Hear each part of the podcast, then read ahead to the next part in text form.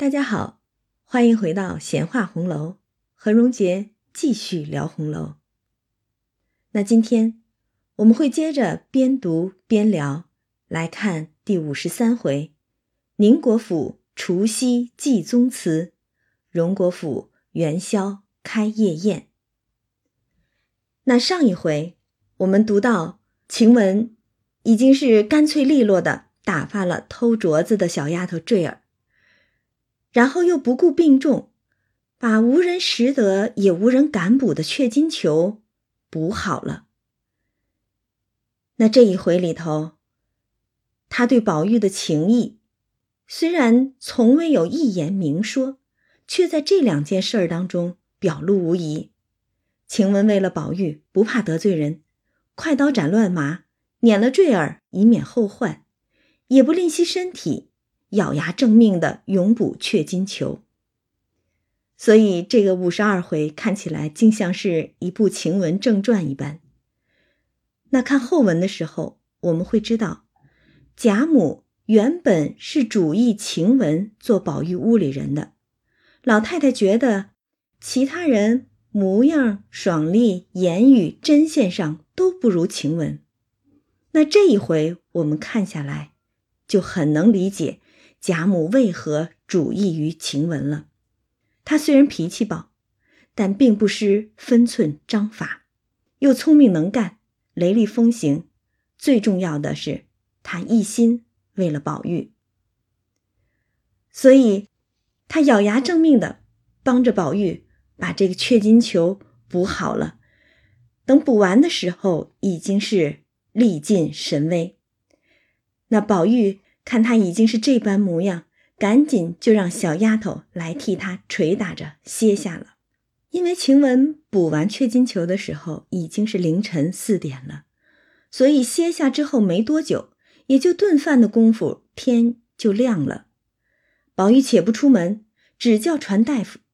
一时王太医来了，诊了脉，就很疑惑，说道：“昨日已好了些，今日如何？”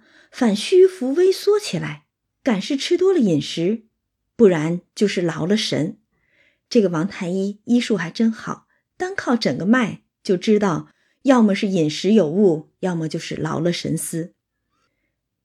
王太医接着说：“这个外感别看清了，汗后施于调养，可是非同小可的。”一面说，一面又重新开了药方进来。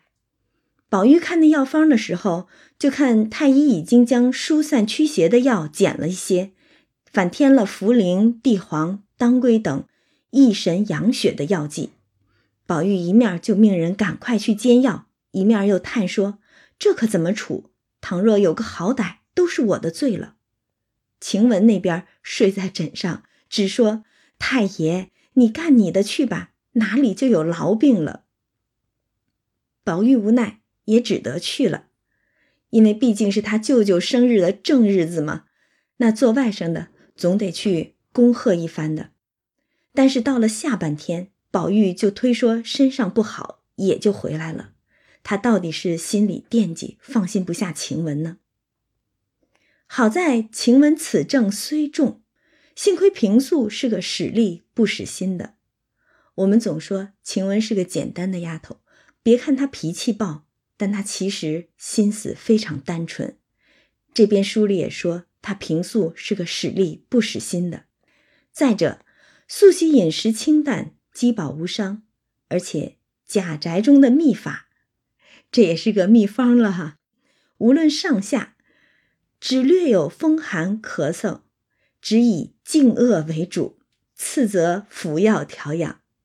就是如果有个什么小病，风寒啊。咳嗽啊之类的，就不吃太多的饮食，以静饿为主，然后再吃点药调养一番。其实这个秘法，我们现在人也多可以借鉴的。那晴雯前日刚刚生病的时候，就已经静饿了两三天，又谨慎的服药调养，如今虽劳碌了些，但是加倍养了几日，也就渐渐的好起来了。而且近来园中姊妹都在各自的房中吃饭，催串饮食都很方便。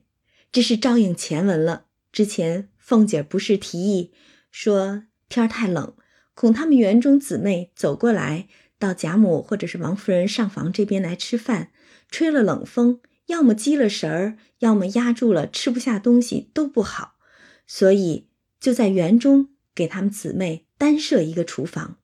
那这会儿就说了，姊妹都已经各在园中自己吃饭了。想来是这个小厨房已经设置妥当，开始运作了。那宝玉自然能够变着法子要汤要羹，调停着，不必细说哈。那晴雯这边病渐渐的将养好了起来，袭人那边送了母亲出殡之后，也就回来了。麝月就把平儿所说的宋妈妈坠儿的这些事儿。并晴雯已经把坠儿撵出去这样的话都告诉给袭人听，也都一一的回过宝玉。袭人听了也没说别的，只说太性急了些。看来在把坠儿撵出去这个决定上，大家其实都没有异议，只是说看怎么撵出去方好。呃，依着平儿、麝月，甚至是袭人他们这样的性格呢。只说是日后再找一个什么借口，把他撵出去，慢慢的来，这个事缓则圆嘛。但偏晴雯是个暴炭脾气，一时一刻都忍不了，就用一个偷懒的小罪名把坠儿撵了出去了。那袭人也没有什么别的话说，只说太性急了些。而这段时间里头，李纨也因为食气。感冒，邢夫人呢是害了火眼，那迎春和秀烟接过去邢夫人那边朝夕侍奉汤药。迎春到底是名义上的女儿嘛，秀烟是侄女，所以他们两个都过去侍奉邢夫人汤药。而李纨寡婶的兄弟又把李婶儿、李文、李启都接了家去住几天。这可真是来去皆有道理哈！当时是投亲戚来的，看望亲戚，这会儿又是亲戚给接走了。而宝玉这边呢，一边是袭人常常思母悲切，毕竟母亲刚刚过世嘛；而晴雯犹未大愈，病还没好，因此诗社之日皆未有人高兴，便空了几社。因为当时起诗社的时候。大家说了，每个月的初二、十六都是诗社的正日子，但是现在个人要么有病，要么不在，要么就是心思不在这儿，所以就空了几社。一转眼就已经进了腊月，离年日近，王夫人与凤姐儿置办年事，要过年了嘛，有很多事情要忙到了，而王子腾。升了九省的都检点。记得宝钗他们一家子刚上京来的时候，王子腾那会儿是刚刚升了九省的统治，这会儿又升官了，说是升了九省的都检点。紧跟着贾雨村也补授了大司马，协理军机，参赞朝政。这个贾雨村，本书一开篇的时候。还不过是一个穷儒，连进京赶考的钱都没有，还是要靠着甄士隐资助才能够进京。但是这才多少年的时间，如今已经补授了大司马，协理军机，参赞朝政了。其实我们可以大概的想一下，贾雨村是如何发迹的。在书中呢，只是偶尔的写几句贾雨村怎样怎样。但实际上，正是这些零星的话头、片言之语，却给我们交代了一个盘根错节的官场。你看，这个贾雨村，最早的时候是在甄士隐的资助之下上京赶考，考中了进士啊，后来逐渐的升任知府，但是又因为贪酷之弊被免了职，然后他就四处游山玩水的，走到了。维扬地方就给林如海家里边做了西席，因为结识了林如海这样的官员，所以后来就又认识了贾政、王子腾这样的当权派。那在朝廷起复救援的时候，他就借着贾政的这个关系，补了金陵应天府的缺儿，又是一个知府的缺儿。而且当时我们就说了，他补的这个缺儿很有意思。贾政不过是个工部员外郎，是一个五品的官儿，但是却给贾雨村谋了一个四品的。应天府的官儿，可以说是一个司局级给贾雨村谋了一个部级的官儿了哈。而且这个贾雨村一上任，就解决了薛蟠打死人命的案子，傍上了王子腾。当时他特意是，啊，解决了案子之后，给贾政和王子腾写信，说我已经帮你们亲戚把这件事儿了了。那可不就由此。加深了和这两个当权派的联系了吗？所以，我们不难想象，他之后一定也是跟王子腾之间交往甚密。那林如海过世的时候，黛玉回去奔丧，等到回来的时候，作者就交代说，这个贾雨村又跟着黛玉和贾琏重新进京，就是由于王子腾的宝剑候补京缺来了。当然之后。书中也并没有提到说贾雨村到底补到一个什么职位，这个京缺是个什么缺，没有说。可是后来从他把石呆子拿到衙门讹诈人家扇子这件事儿来看，他应该是在京里也是做了类似府尹之类的官儿。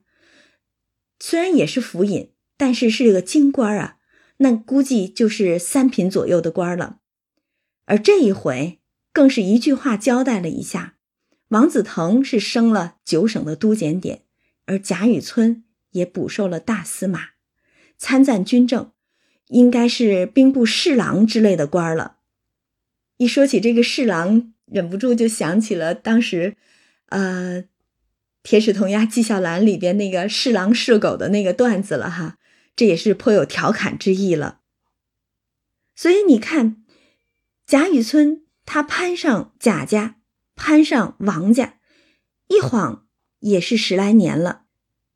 只是这么闲闲的带了一笔，却是不写而写，让人暗暗思量：这中间得有多少的交易勾当，可以让贾雨村这个本已被革职的人，如今都成了大司马了。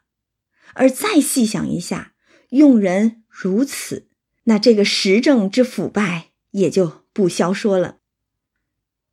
所以作者总是秉持他的不伤时骂政的原则，仿佛是在说题外话一般，却把这个伤时骂政的话藏在了里头。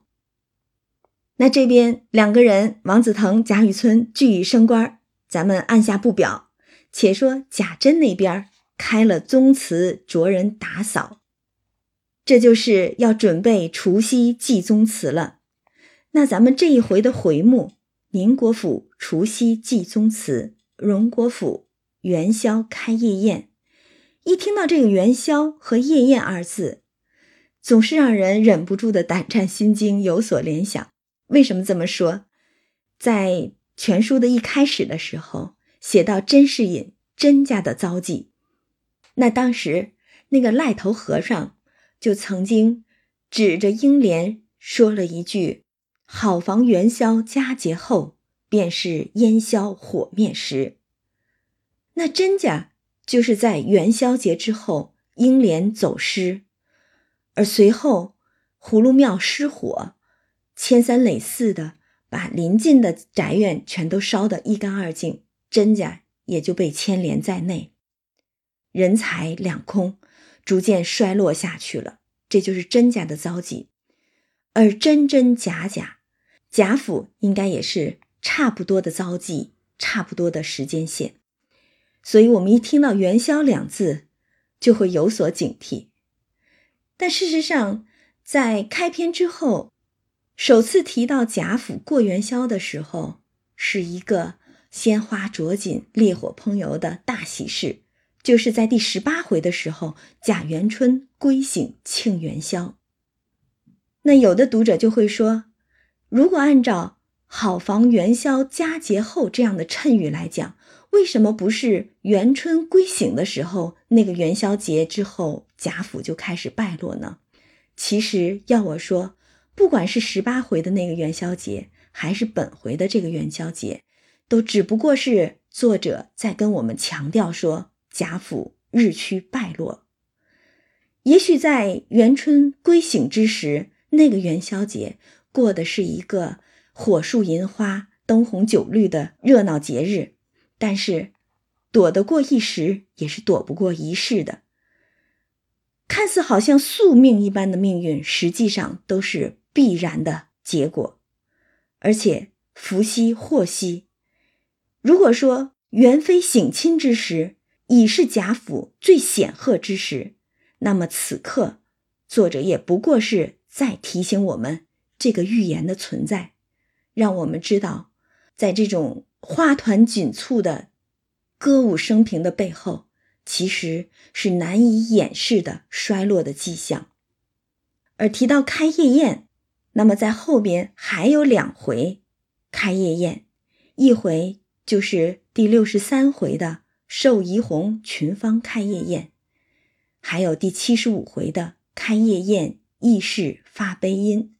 如果说本回的夜宴还依然是花团锦簇的话，那么后两回的夜宴，一个是寿怡红群芳开夜宴的时候，大家抽花签儿，却在那一回里边又把每一位大观园女儿的命运重新的申述了一番，仿佛担心大家。忘记了开篇时给他们所做的《金陵十二钗》的判词和《红楼梦》曲的谶语了。而七十五回那是一个中秋节开夜宴，更是异世发悲音。虽然是阖家团聚的中秋佳节，但是已经是人丁寥落，异世悲音，让人感到无端的寂寥和悲哀了。也就是在那一次中秋夜宴之时，湘云和黛玉两个人孤单的联诗，做出了“寒塘渡鹤影，冷月葬花魂”的千古绝句。所以，我们看这一回第五十三回宁国府除夕祭宗祠，荣国府元宵开夜宴，以及后面第五十四回史太君破陈府旧套。王熙凤笑戏彩斑衣，也就是扩展开来去讲荣国府是如何元宵开夜宴的。那么我们读这两回，可以说就是读到了全书的一个转折点了。那么在此之前，虽然，呃，文字当中总是让我们能够感受到有悲凉之物遍披华林。但书中人物也只有敏感如宝玉或黛玉才些微有些感受，更多的人都是迷于一片繁华锦绣、花团锦簇的仕宦大家贵族生活之中了。而作为读者，我们也是随着作者的描写层层深入，走进了一个诗礼簪缨之族、温柔富贵之乡。我们看哈。从这个全书一开篇，我们先从太虚幻境，然后拨开了重重的红尘，坠入到这个鲜活的俗世画卷之中，然后又跟着书中人物的脚步，先是贾雨村，后是林黛玉，然后又是刘姥姥，一步一步的进入赤剑宁荣二府，进入大观园，就好像我们跟着一个镜头不断的在拉近一般。把我们带入大观园当中众儿女的日常生活里头去，而当我们已经逐渐感觉到对他们的生活如此熟悉的时候，我们对这个锦衣玉食的大家族已经非常了解的时候，却惊讶的发现，这个镜头的拉近却一直没有停下来，作者还在。拉近这个镜头，而再拉近的时候，我们就能看到作者是一层层把这个锦绣的外壳给我们剥开来，把这个大家族乃至整个社会、整个时代的隐藏在鲜亮外表之下的阴暗、肮脏、丑陋和罪恶，一一如实的展露出来。所以，就在这两回之后，我们说这两回是转折点吗？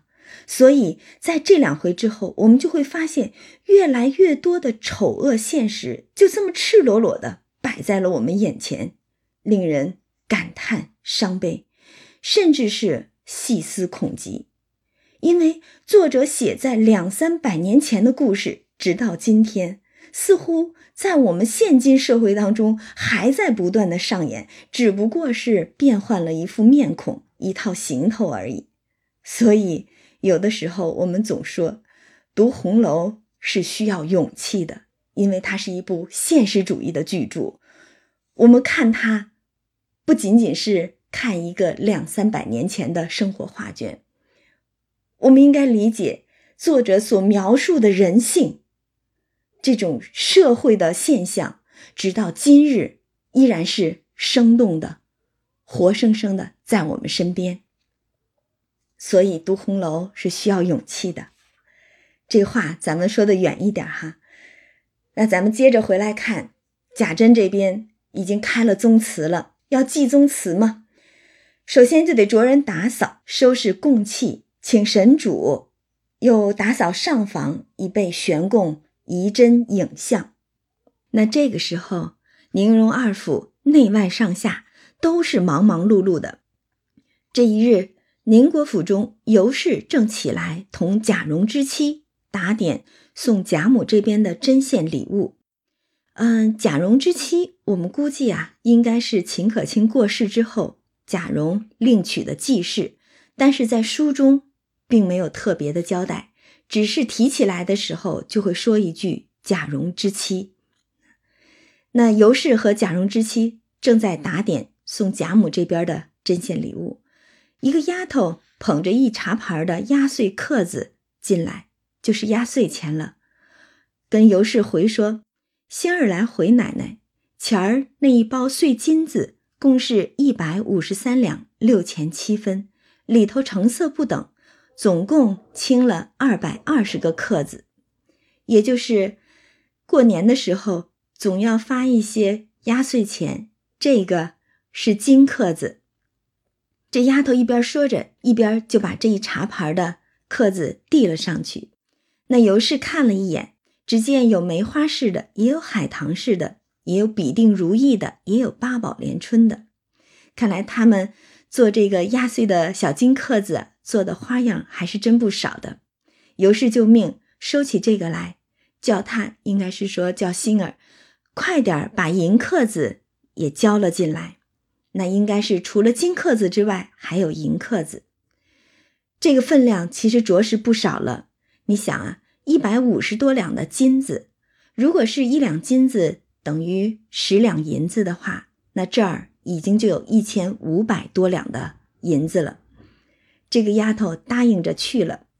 一时贾珍进来吃饭，贾蓉之妻就回避了。贾珍就问尤氏：“咱们春季的恩赏？”可领了不曾？是在问尤氏，皇上的恩赏赏赐有没有领呢？尤氏就说：“今儿我打发蓉儿去关了。”贾珍说：“咱们家虽不等这几两银子使，多少是皇上天恩，早关了来给那边老太太见过了，治了祖宗的供，上领皇上恩，下则是托祖宗福。”咱们哪怕用一万两银子供祖宗，到底不如这个又体面又是沾恩赐福的。除了咱们一二家之外，那些世袭穷官家，若不仗着这些银子，拿什么上供过年？真真皇恩浩大，想得周到。这几句话要说来，也当真是这些所谓的勋贵们的奴性最好的体现了。一个奴才嘛，得了主子的赏，甭管多少，那都是恩典，要的就是这个面子。一方面他们会对下颐指气使的，让别人都哈着自己；恨不得每次吃个饭都得享受一下自己大手一挥，重轻免礼入座这样的气派。另一方面，自己也跟哈巴狗一样扒着主子，主子赏块骨头就摇头摆尾的，甚觉体面。所以有的时候啊，你只看这人如何待其他人，就知道他是如何期待被别人对待了。他那奉承主子的，其实就是恨不得其他人也如奉承主子一样的来奉承他。他那边养着奴才来伺候自己，翻过身来，他一样也是奴颜婢膝的去伺候别人的。但是这样的人和人之间的关系啊，唯独。就少了尊重和平等，但这恰恰也是那个时代的一个特征。所有的人要么是主子，要么是奴才，在一些人面前充主子，而到了另外一些人的面前，就是奴颜婢膝的奴才了。而且贾珍的这话里边还特意提到了，除了咱们一二家之外，那些世袭的穷官，若不仗着这银子，拿什么上供过年？可见他们这些所谓的勋贵啊，没有几个是干实事的，全都不过是吃空饷，里边全都是蛀空了心子，早就腐朽不堪了。如果不是靠着这所谓的恩赏，估计连那个架子都已经撑不起来了。那贾珍和尤氏在这说着，就有人来回说：“哥儿回来了。”应该是贾蓉回来了。贾珍。便命叫他进来，只见贾蓉捧了一个小黄布口袋进来，贾珍就说：“怎么去了这一日？”贾蓉陪笑回说：“今日不在礼部官领了，又分在光禄寺库上，因又到了光禄寺才领了下来。光禄寺的官儿们都说问父亲好，多日不见，都着实想念。”贾珍就笑了，说。他们哪里是想我的？这又到年下了，不是想我的东西，就是想我的戏酒了。这话倒是实话。官员们之间不过就是朋比为奸的结党营私，利字当头罢了，哪有什么真交情？那一面说，贾珍一面就去瞧那个黄布口袋，只见上边印着“皇恩永熙”四个字，那边又有礼部。慈济司的印记，又写着一行小字：“到宁国府假法恩赏，永远春季共二分。”呃，这里边可能是有一些错漏之处。我们如果看通行本的话，就会看到写的是宁国公贾演、荣国公贾元恩赐永远春季赏共二分。那想来，在文字传抄的过程中，错漏也是难免的。但是，到底多少银两呢？哼 作者又是给我们打了一个马虎眼，写的是“净折银若干两”。某年月日，龙禁卫候补侍卫贾蓉当堂领契，值年四某人，全都不实写了，只说若干两，估计实在也是太少了，不写也罢。不过。这是体面呀，哪怕是个空口袋呢，对吧？也是皇上的赏赐呢。那贾珍吃过饭，换了靴帽，就命贾蓉捧着银子，应该就是刚领的这个恩赏的银子，跟着他来，先回过了贾母、王夫人，又到这边回过了贾赦、邢夫人，方回了家去，取出银子，将布口袋向宗祠大炉内焚了。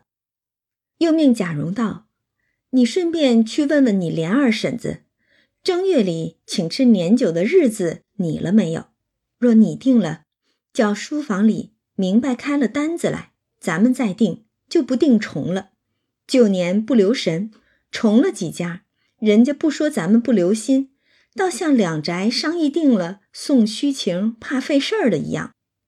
那其实这个过节的时候，人情往来。”本来是种个情字，但不知何时起就被这个利字替代了。一到过年过节，正是拉帮结派、人情筹措的好时机嘛。看来这不单是现在有之，古来已有啊。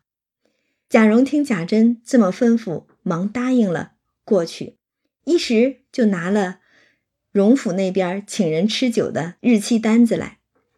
贾珍看了，命人交与赖生去看了，让他请人的时候就别重了这上头的日子。这个赖生应该就是赖二了，也就是赖大的弟弟。赖大是荣府管家，赖生也就是赖二是宁府管家了。那贾珍就在厅上看着小厮们抬围屏、擦抹积案金银的供器，正看着，只见一个小厮手里拿着个饼帖，并一篇账目，回说黑山村的乌庄头来了。贾珍就说：“这个老砍头的今儿才来，你看他这是抱怨呢。这已经快过年了，都已经开了宗祠，收拾。”祭祀用的供器了，这个庄头才来，所以贾珍这是抱怨庄头来晚了呢。他这么说着，那边贾蓉已经接过了饼帖和账目，忙展开捧着。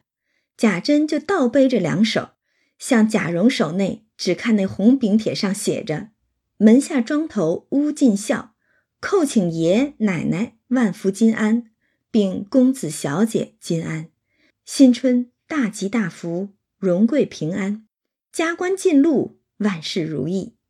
贾珍就笑了，庄稼人有些意思。贾蓉也忙笑道：“别看文法，只看个吉利吧。”这是说这个乌庄头写的这个帖子啊，有点不文不白的，颇有点像是贾云当时写给宝玉的那篇拜帖一样，嗯。文不文，白不白的，没个规矩，但是只是图个吉利吧。然后就把那个账目的单子展开来看，只看上面写着：大鹿二十只，獐子五十只，狍子五十只，鲜猪二十个，汤羊二十个，龙猪二十个，野猪二十个，加腊猪二十个，鲟黄鱼两个，各色杂鱼两百斤，活鸡鸭鹅各三百只，风鸡鸭鹅。两百只，野鸡、兔子各两百对儿，熊掌二十对儿，鹿筋二十斤，海参五十斤，鹿舌五十条，牛舌五十条，撑杆二十斤，榛、松、桃、杏仁儿各两口袋，大对虾五十对儿，干虾两百斤，银双炭上等选用一千斤，中等两千斤，柴炭两万斤。御用胭脂米二担，碧糯五十斛，白糯五十斛，粉金五十斛，杂色两谷各五十斛。下用长米一千担，各色干菜一车。外卖两谷牲口各项之银，共折银两千五百两。另外门下孝敬哥姐儿玩意儿，活麝两对儿，活白兔四对儿。活锦鸡两对儿，西洋鸭两对儿。你看他这个单子上边零零总总的，有东西，有银子，甚至还有孝敬哥儿姐儿用的小玩意儿。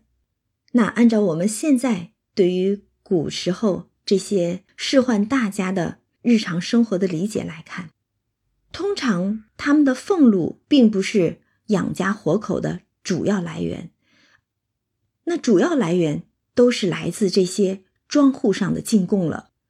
实际上，这些大贵族就是大地主，他们有地，把地给了这些庄头，让自己家下的奴才替自己看着。等到逢年过节的时候，自然有孝敬的东西进上来。当然，这些庄子里边田地的出产也罢。又或者是买卖农副产品的银两所得也罢，实际上都是这些大贵族、大地主的进项了。所以赶着过年的时候，宁府在黑山村的庄头乌进孝就带着这么多的东西，并买卖农副产品的银两进了京来，给自己的主子上供来了。那贾珍看了这个单子。就命人把乌进孝带进来。一时，乌进孝进了来，只在院内磕头请安。贾珍命人带他起来，笑说：“你还硬朗。”乌进孝也笑着回说：“托老爷的福，还走得动。”贾珍就说：“你儿子也大了，该叫他走走也罢了。”看来这个庄上的奴仆也是一家子都是世袭的奴才了。吴锦孝就笑说：“不瞒爷说，小的们走惯了，不来也闷得慌。他们可不是都愿意来见见天子脚下世面。他们到底小年轻，怕路上有个闪失，再过几年就可放心了。”贾珍就问：“你走了几日？”当然要有此一问。刚才不还抱怨了吗？这老砍头的今儿才来，来的这么晚啊！乌进孝。赶紧就回说回爷的话，今年雪大，外头都是四五尺深的雪。前日忽然一暖一化，路上竟难走，耽搁了几天。虽走了一个月零几日，因日子有限了，怕爷心焦，赶着就来了。他们主仆二人这一问一答的，听起来不过就是一些日常的闲话。怎么来的这么晚？路上难走，有雪，下雪下的太大了。后来雪又化了，路上就更难走了。但是，我们去想啊，前几回我们的大观园里边也下了一场雪。那一回的题目叫“琉璃世界，白雪红梅”。所以，这场雪和那场雪是否就是同一场雪呢？很有可能，对吧？一个月左右的时间嘛，那是十月中的一场雪。但是同一场大雪，在不同人的眼中就有了不同的意义。当大观园当中，大家披着星星毡、雨断雨沙、拂叶裘，赏雪作诗、饮酒烤肉的时候，大观园这个十二钗的太虚幻境，在此之外的红尘俗世之中。同一场雪，却成了行路艰难的困阻。我们甚至可以想象，有多少像刘姥姥当年他们过不了冬的那样的贫寒人家，这场雪又会给他们饥寒交迫的生活带来多少灾难？我们无从得知，作者也并没有去描写外面的世界到底是如何。只是靠着这个偶尔走进了宁国府的庄头的言语，跟我们说，同样一场大雪，外面人眼中的雪和大观园当中的琉璃世界白雪红梅的雪，完全是两个概念。贾珍就说：“我说的呢，今儿才来，我才看那单子上，上年老货今年又打擂台了，意思是说。”你们又在跟我玩花活，东西给少了呗？乌进孝忙进前两步回说：“回爷的话，今年年成实在不好，从三月下雨起，接连直到八月，竟没晴过五日。九月里一场碗大的雹子，一千三百里地，连人带房并牲口粮食，打伤了上千上万的。”所以年成才这样的，小的不敢说谎。那其实作者写此一节，当然是为了让读者能够切实的明白为什么这个庄上进贡进的少了。贾珍嫌弃他们吗？又跟我打擂台、耍花活、耍花枪呢，对吧？当然也是为了让我们读者能够切实的明白。冷子兴所说的，他们外面架子虽还在，内囊却也紧上来了。这可不就是紧上来了？连这个一年的庄上的进贡，都已经让贾珍开始抱怨了。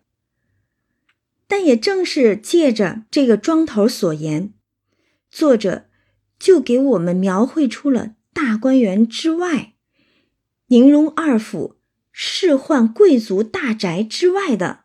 一番景象，在那个更广阔的红尘俗世当中，是灾祸连连，导致收成锐减。而纵观历史上，我们知道，有天灾之时，通常都会有人祸相伴。但是外面的世道如何，这些高卧家中的王公勋贵是不屑一顾的。但是，当一个腐朽的朝代因此而崩塌时，又有谁能够高卧呢？作者依然还是不伤时骂世啊，但是他打了一个擦边球，却让读者不能不深思。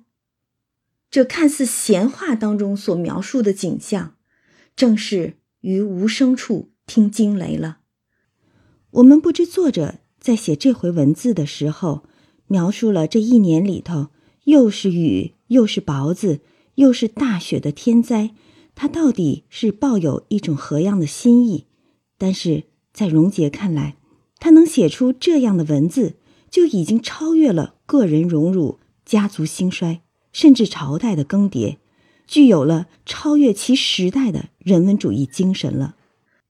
那贾珍听他说了，就皱着眉说道：“我算定了。”你至少也有五千两银子来，这够做什么的？如今只剩了八九个庄子了，竟有两处报了旱涝，你们又打擂台，真真是叫我别过年了。看来乌庄头所说的情景，并非是特例，实在是一个普遍的现象。八九个庄子里边已经有两处报了旱涝，而这边这一处虽说有收益。却也是大打折扣。那贾珍本来算着乌庄头要带来至少五千两银子，但实际上他只带了两千五百两来，也就是比他预期的少了要有一半儿。吴信孝就说：“爷的地方还算好呢，我兄弟离我那里只八百多里地，谁知竟又大差了。他现管着内府里八处地。”应该就是荣府里的庄子了，情况看来更糟哈。吴金孝就说：“他那儿的地比爷这边多着几倍，今年也只这些东西，不过多二三千银子，也是有饥荒打呢。也就是那边的地方比这边庄子的还要多，但是收益也不过是差不多的收益。”可能也就是买卖农副产品多赚个二三千银子罢了，但是地方可是要大得多。那这样看来，应该是受灾更严重呢。所以乌进孝就说，也是有饥荒打呢。意思就是他的兄弟给内府里边取进贡的时候，也是少不得要多做解释了。内府里边银子少了，也是有饥荒打呢。贾珍就说，正是呢。我这边都可以，没有什么外向大事，不过是一年费用费一些，我就受用些，受些委屈的话就省些。再者年例送人请人，我把脸皮厚些，可省些也就完了，比不得内府里这几年添了许多花钱的事儿，一定不可免是要花的，却又不添些银子产业，这一二年的。倒赔了许多，不和你们要，找谁要去？意思就是，不像你们这些庄子上、这些田地上要进项去，又到哪里去发这个财呢？而且内府里边又添了很多要花钱的事儿，但是却只有出没有进，不添些银子产业的，如何能支撑得住呢？就好像连秦可卿。在过世之前托梦给凤姐儿，都是在说置办银子产业的这样的事儿。他提醒凤姐儿，在祖祠的边上多置些祖田，即便是日后出了什么事故，祖田祖产也是不会超没入关的。但是凤姐儿却只记得他那个烈火烹油、繁花着锦的热闹事儿，却把这个衷心的提醒。忘得是一干二净了。乌进孝听了贾珍的话，反倒笑了，说：“内府里如今虽添了事儿，有去有来，娘娘和万岁岂不赏的？这也是庄户人家可笑的这个天真的逻辑了，也是平民老百姓的想法。意思就是内府里头出了一个贵妃娘娘，那虽说有。”贵妃省亲要花钱的地儿，但是有贵妃娘娘在，娘娘和皇上岂有不赏赐的呢？所以有去有来嘛。贾珍听了，就笑向贾蓉等道：“你们听他这话可笑不可笑？”贾蓉等忙笑着向乌庄头笑说：“你们山坳海沿子上的人，哪里知道这里的道理？娘娘难道把皇上的库给了我们不成？他心里纵有这心，他也不能做主啊。其实这话说的有点意思了，娘娘还要做皇上的主不成？”贾蓉又接着说：“岂有不赏之理？按时到节，不过是些彩缎、古董玩意儿的东西，纵赏银子不过一二百两，够一年的什么？这二年哪一年不多赔出几千银子来？头一年省亲连盖花园子，你算算那一住共花了多少，就知道了。可不是，到底花了多少银子，咱们还真算不出来呢。”贾蓉接着又说：“再两年再会亲友，只怕就净穷了。”贾珍也笑说：“所以他们庄稼人老实，外明不知里暗的事儿。黄柏木做磬锤子，外头体面，里头苦呢。意思就是说，拿黄柏木磨了磬锤子，那外头当然是好看的。黄柏木颜色又好，木质又细腻嘛。”谁知道里头是苦的呢？其实这也是像贾珍他们这样所谓的皇亲国戚、勋贵的矛盾之处了。一方面他们是讲面子，谁稀罕那几两银子呢？对吧？那赏银子能赏多少钱呢？但是要的是这个面子。但是强撑面子的同时，就是得有多少人惦记着你，也想从你这儿分一杯羹，讨个赏呢？所以贾珍又赶着在乌进孝这个庄头面前解释哭穷，好让庄头能够多些进贡，多拿点银子来，省得像庄头这样的庄户人家觉得你有皇上的库呢，皇亲国戚嘛，对吧？花不完，使不尽的。如果这么想的话，谁还给你进贡呢？不从你这儿叨腾些东西出去就不错了。所以。他也很矛盾，一边又要逞这个面子，另外一边也很在意这些庄头们错误的高看了他们，不知道他们其实比谁都更需要钱啊。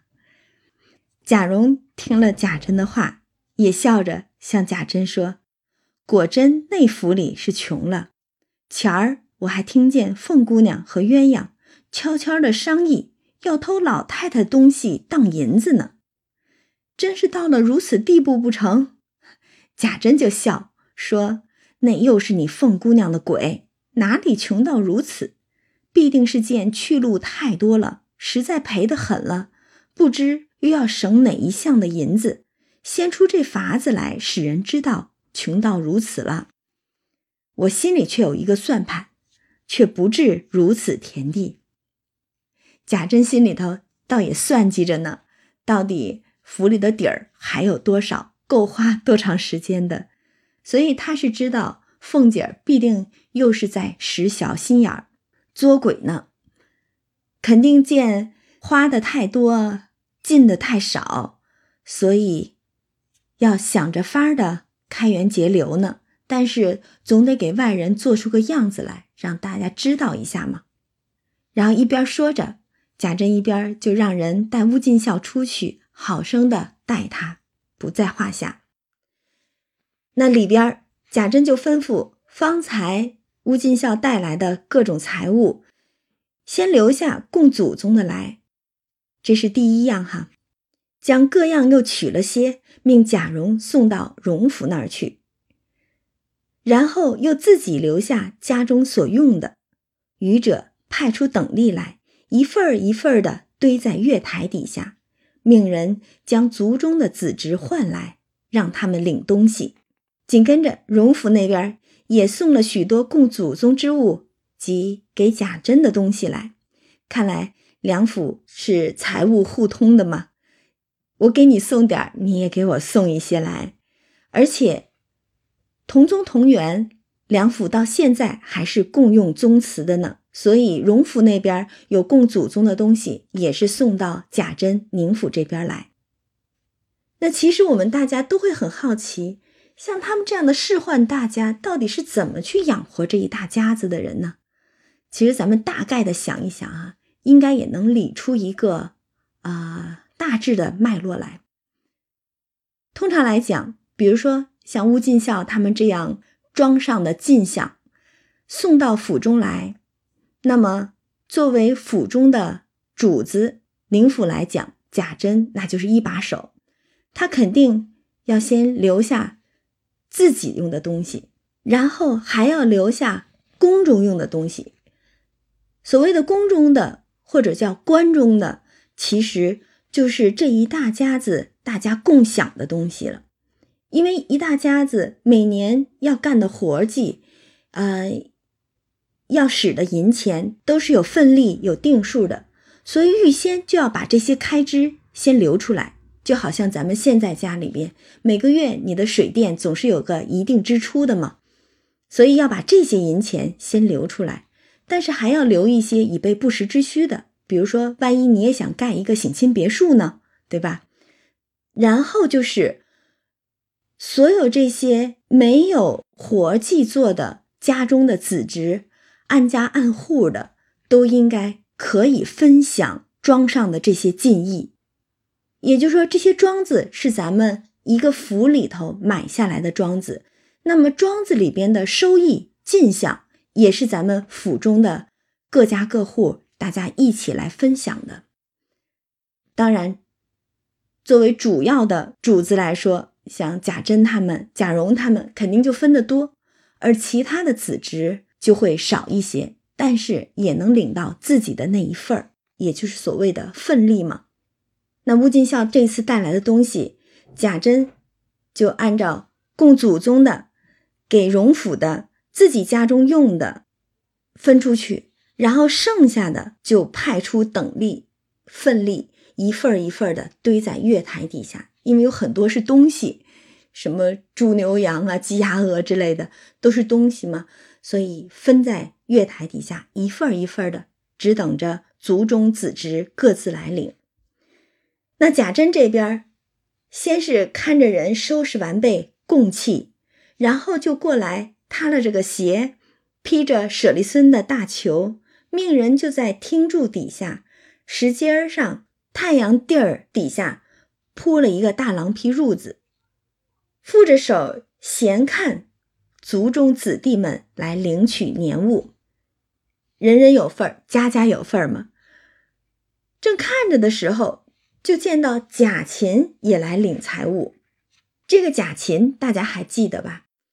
在大观园修建好了之后，因为大观园的修建，所以家中多出了好多事务要做。这些事物就要派人手，那人人都抢着要去派一个事务来做，因为有钱赚嘛，有活干就有钱赚。贾琴当时就讨了一份差事，而且是从呃贾云手里头抢过去的。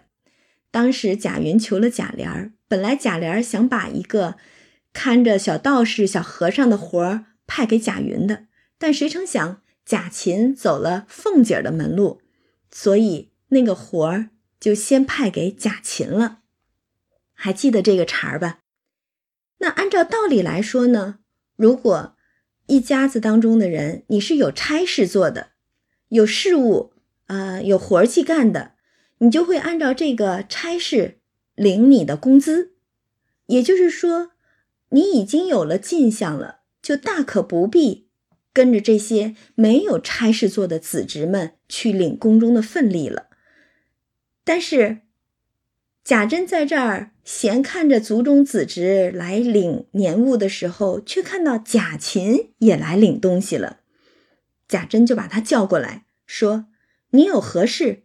也做什么来了？谁叫你来的？”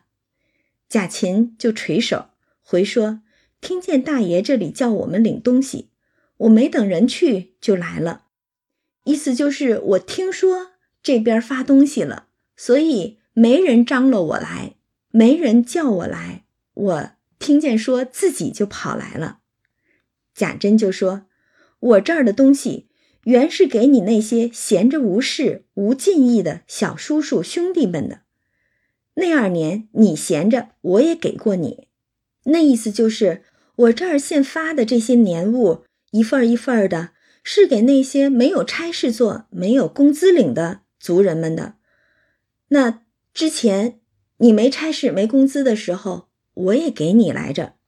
但是现在，贾珍接着说：“哈。”你在内府里管事儿，家庙里管和尚道士们，每个月有你的份例，这些和尚的份例银子也都从你手里出，你还取这个来，也太贪了。